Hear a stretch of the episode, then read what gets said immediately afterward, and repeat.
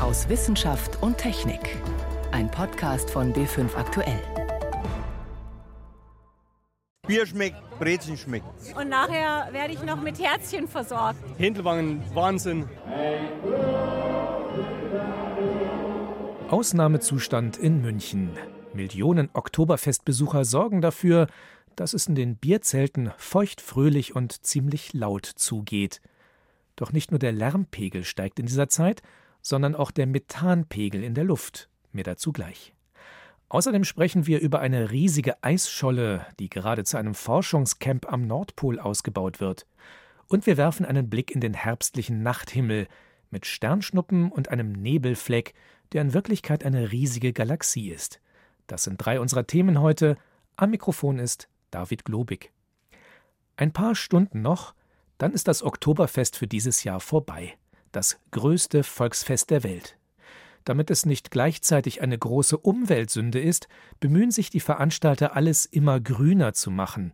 Also Ökostrom für Achterbahnen und Karussells und neben Schweinshaxen, Bratwurst und Händel gibt es verstärkt Vegetarisches. Dazu passt natürlich gar nicht, was Münchner Umweltforscher durch Zufall entdeckt haben. Auf der Wiesen wird Methan freigesetzt, ein starkes Treibhausgas. Woher es stammt, das haben die Wissenschaftler in den vergangenen Tagen genauer untersucht. Helmut Nordwig hat sie begleitet. Während des Oktoberfests steigt die Menge des Treibhausgases Methan auf das sechs- bis achtfache des normalen Werts an. So viel könnten auch Millionen von Besuchern zusammen nicht erzeugen. Und deshalb gehen Forscher der Technischen Universität München der Sache vor Ort auf den Grund. Heute hat Sebastian Lober die Aufgabe, einen 15 Kilogramm schweren Rucksack zu tragen, mit einem Gerät, das die Methanmenge direkt vor Ort bestimmt. Normal sind in der Stadt pro Milliarde Teilchen 1800 Moleküle Methan. Jetzt gehen wir da vorne ums Zelt rum, da haben wir immer mal höhere Werte. Genau, jetzt geht es ein bisschen über 2000. Das ist jetzt auch noch nicht so richtig viel. Aber da kann man schon sagen, dass wahrscheinlich irgendwas ist. Also jetzt zum Beispiel haben wir wieder einen hohen Wert. 2250 waren wir jetzt gerade. Ja, es könnte natürlich hier mit der Fischbraterei zusammenhängen. Ja, genau. Unsere, unser Verdacht liegt halt auf Gasgrills und Heizungen so Händelgrills und so in die Richtung. Gebraten und geheizt wird auf dem Oktoberfest mit Erdgas. Zu 96 Prozent besteht es aus Methan. Denkbar wäre, dass Leitungen undicht sind, aber das schließen die Stadtwerke München aus. Möglicherweise wird das Erdgas nicht vollständig verbrannt, wenn Fische und Hähnchen gegrillt werden. In der Nähe der Küche müsste man das sehen. Also rein ins Zelt.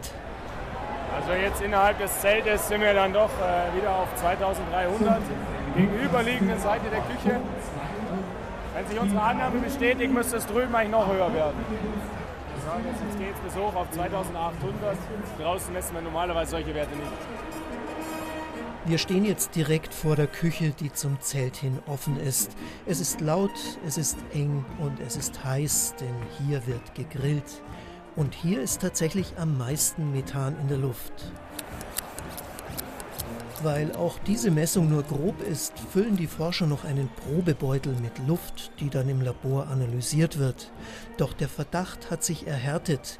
Das Treibhausgas Methan könnte von den Grills kommen. Die Forscher wollen das noch weiter analysieren, auch wenn der Beitrag zum Klimaschutz letztlich gering ist, sagt Florian Dietrich. Das Oktoberfest ist erstens mal relativ klein im Vergleich auf die äh, Gesamtfläche von München und dann nur kurze Zeit während einem Jahr. Die schreiben sich eh schon auf die Fahnen, dass sie sehr ökologisch sind. Und wir versuchen halt einfach jetzt noch, ähm, das ein bisschen weiter zu verbessern. Umweltforscher auf dem Oktoberfest. Helmut Nordwig berichtete. Wir bleiben beim Thema Treibhausgase und Klimawandel. Besonders in der Nordpolregion sind die steigenden Temperaturen schon zu spüren. Welche Folgen die Erwärmung hat, das wollen Wissenschaftler mit dem Forschungsschiff Polarstern herausfinden. Vor zwei Wochen sind sie von Nordnorwegen aus aufgebrochen zur bislang größten Arktisexpedition in der Geschichte. Die Polarstern soll im Eis einfrieren und mit den Eismassen am Nordpol entlang driften. Dafür mussten die Forscher allerdings erst einmal eine passende Eisscholle finden. Das hat jetzt geklappt. Ich habe darüber mit Professor Christian Haas vom Alfred Wegener Institut in Bremerhaven gesprochen. Er ist Experte für die Physik von Meereis. Wie findet man denn die richtige Eisscholle für eine solche Expedition? Die richtige Eisscholle muss eben einerseits dick genug sein, um den sicheren Aufbau der schweren Messgeräte zu ermöglichen und eine gewisse Wahrscheinlichkeit zu haben, dass sie den Winter äh, intakt überlebt.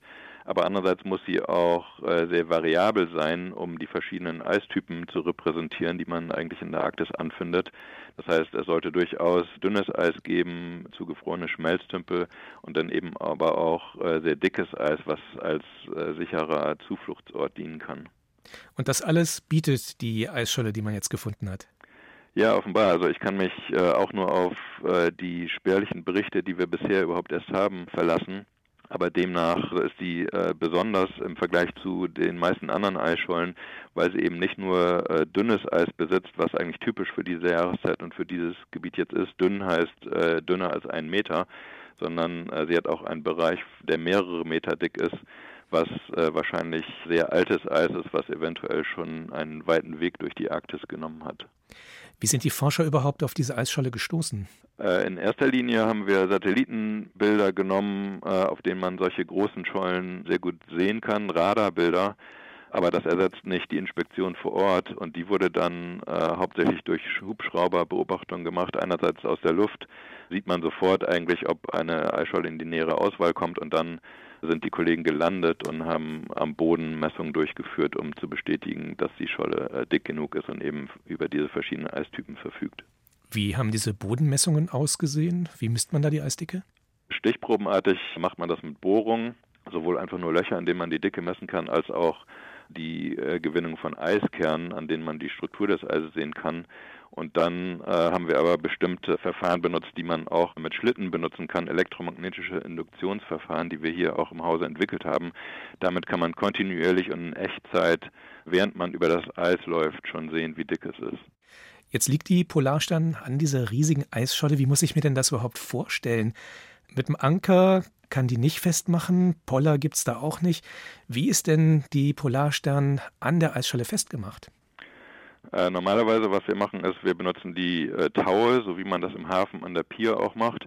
Nur, dass es da ja keine Poller gibt, aber da äh, werden dicke Holzbalken ins Eis eingebohrt und festgefroren und dann kann man äh, das Schiff an diesen Holzbalken festmachen. Aber das Schiff ist natürlich äh, eingepackt sozusagen in Eis von allen Seiten. Auf der Steuerbordseite wird die große Stationsscholle sein und auf der Backbordseite sind alle möglichen Kleinschollen.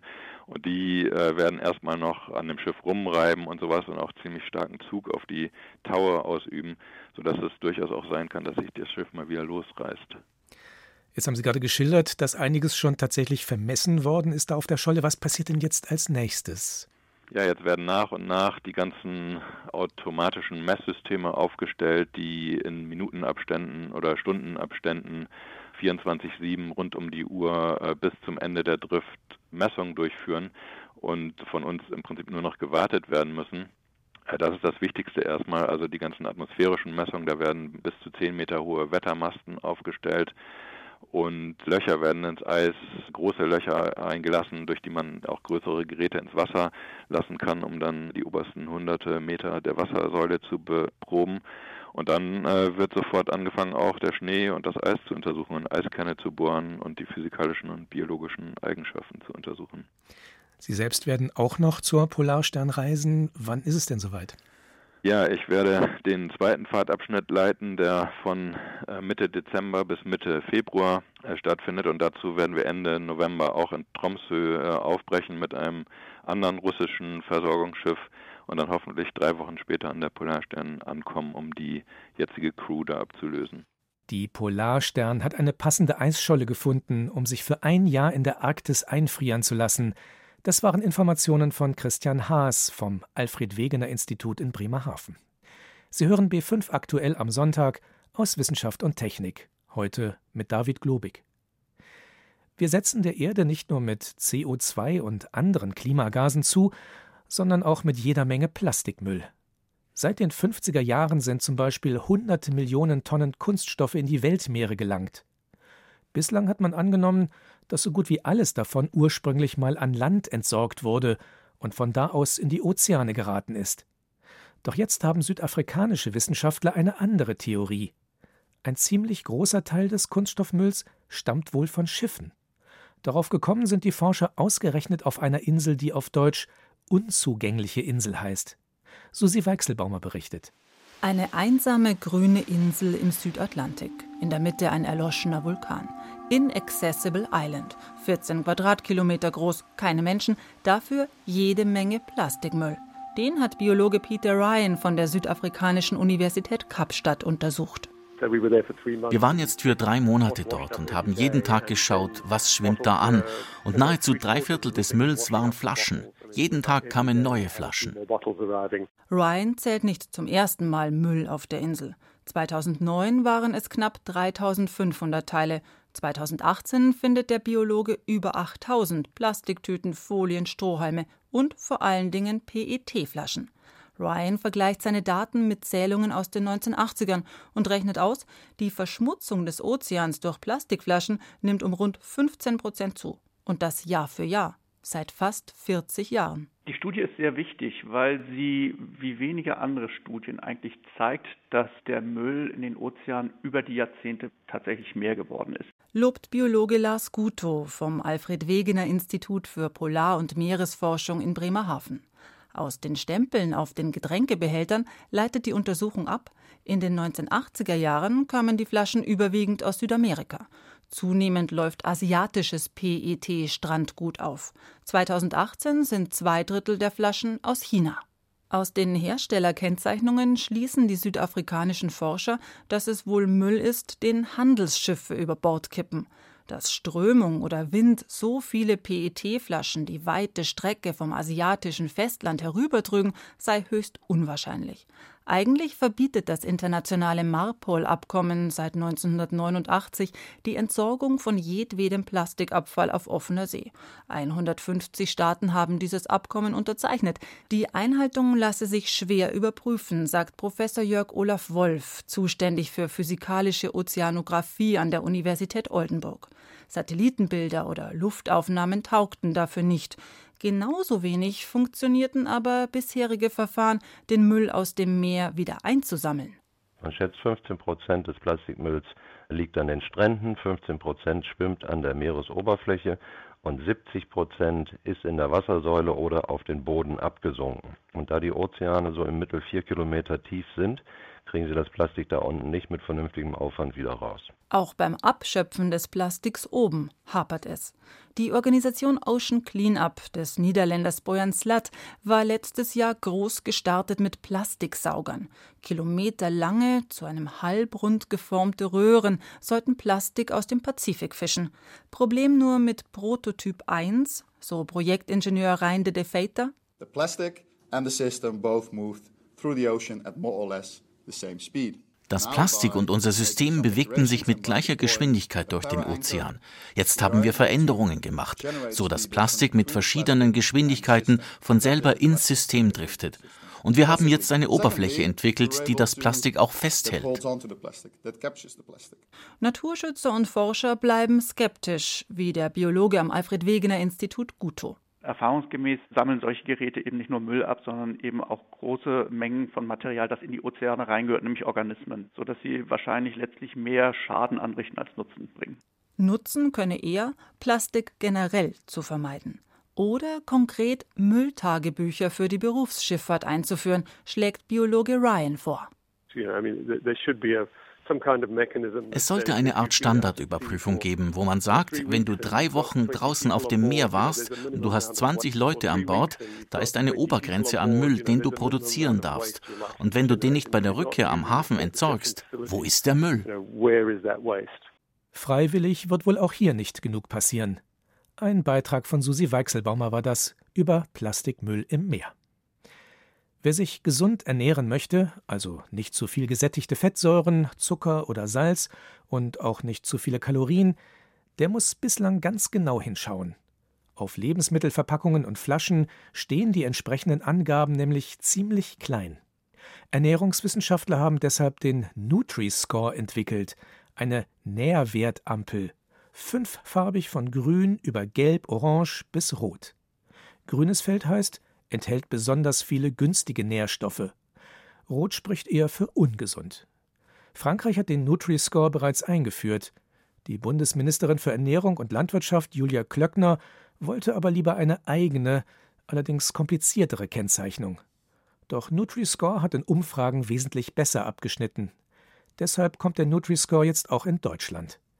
Mein Kollege Stefan Geier hat darüber mit Professor Berthold Koletzko gesprochen. Er leitet die Abteilung für Stoffwechsel und Ernährung am Haunerschen Kinderspital in München. Die Frage an ihn: War es überraschend, dass die einfachste Kennzeichnung am besten ankommt? Das hat mich nie überrascht. Ich denke, es ist eine gute Entscheidung. Sie folgt den wissenschaftlichen Fakten, sie folgt den Empfehlungen der medizinischen Fachgesellschaften und sie schützt in der Tat die Gesundheit der Menschen in Deutschland, weil sie eine bessere Ernährung ermöglichen. Das haben ja viele Studien gezeigt. Die einfache Farbkennzeichnung funktioniert. Menschen können damit leicht auswählen. Warum hat es denn so lange gedauert? Man hat ja lang gestritten. Und äh, obwohl die Experten eigentlich immer gesagt haben, ja, das ist eigentlich das Einfachste. Grün eher gesund, rot eher ungesund. Ja, ich glaube, wir sollten uns nicht beklagen, dass es lange gedauert hat, wenn es am Ende geklappt hat. Aber das ist natürlich so ein Bereich, wo viele Interessen aufeinanderprallen. Und ähm, da gab es lange Diskussionen und unterschiedliche äh, Versuche, unterschiedliche Kennzeichnungen herein, hereinzubringen. Ich glaube, das, was wir ja schon lange kennen von der verpflichtenden Kennzeichnung von Elektrogeräten, wird jetzt auch eingeführt für Lebensmittel und das hilft den Menschen tatsächlich im Supermarkt, die besseren Produkte auszuwählen. Etwas ist gesund oder nicht gesund. Das ist ja gar nicht so leicht zu bewerten. Was fließt denn eigentlich ein in diesen Nutri-Score? Also es ist nicht wirklich die Gesundheit insgesamt, sondern es sind die wichtigsten ähm, Inhaltsstoffe, die auf Gesundheit äh, Einfluss nehmen, nämlich der Gehalt an Energie, an Kalorien, an Zucker, gesättigtem Fett und Salz, mhm. die Minuspunkte geben und positiv bewertet, bewertet wird der Gehalt an Obst, Gemüse, Nüssen, Ballaststoffen und Eiweiß. Das heißt, wenn ich jetzt vor ich sag mal 20 Müsli-Produkten stehe, dann kann ich auf einen Blick mit dem Farbcode erkennen, welches von diesen 20 Produkten ist das bessere, welches ist besser für meine Gesundheit. Und das hilft ja nicht nur bei der unmittelbaren Kaufentscheidung, sondern ich glaube auch, es wird die Hersteller ganz erheblich dazu motivieren, ihre Zusammensetzung zu verbessern. Jetzt gibt es ja schon andere Länder, in denen dieser Nutri-Score schon auf, abgebildet ist. Was sind denn die Erfahrungen? Inwiefern kaufen denn die Menschen dann auch wirklich anders ein? Also es ist sehr gut untersucht worden in Frankreich, wo es viele Studien gibt. Es gibt ja insgesamt über 30 wissenschaftliche Publikationen zum Nutri-Score. Und es zeigt sich tatsächlich, dass das äh, zu einer besseren Auswahl führt. Man hat tatsächlich dann im Kühlschrank und zu Hause besser zusammengesetzte Lebensmittel, wenn man die Nutri-Score zur Verfügung hat.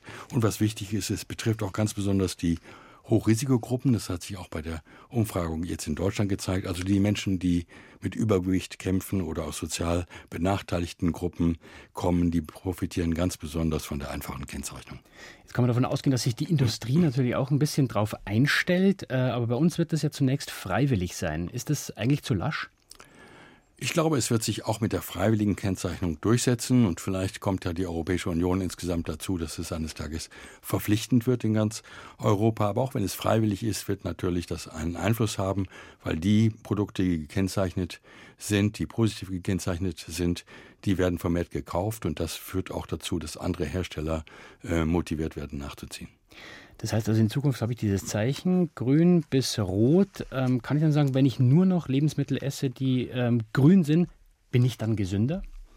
Also ich werde sicher äh, lieber äh, Lebensmittel auswählen, die grün sind oder die äh, gelb-orange sind, als die, die tiefrot sind. Aber es ist ja nur ein Aspekt. Es ist ja erlaubt, auch mal etwas Verrücktes zu essen.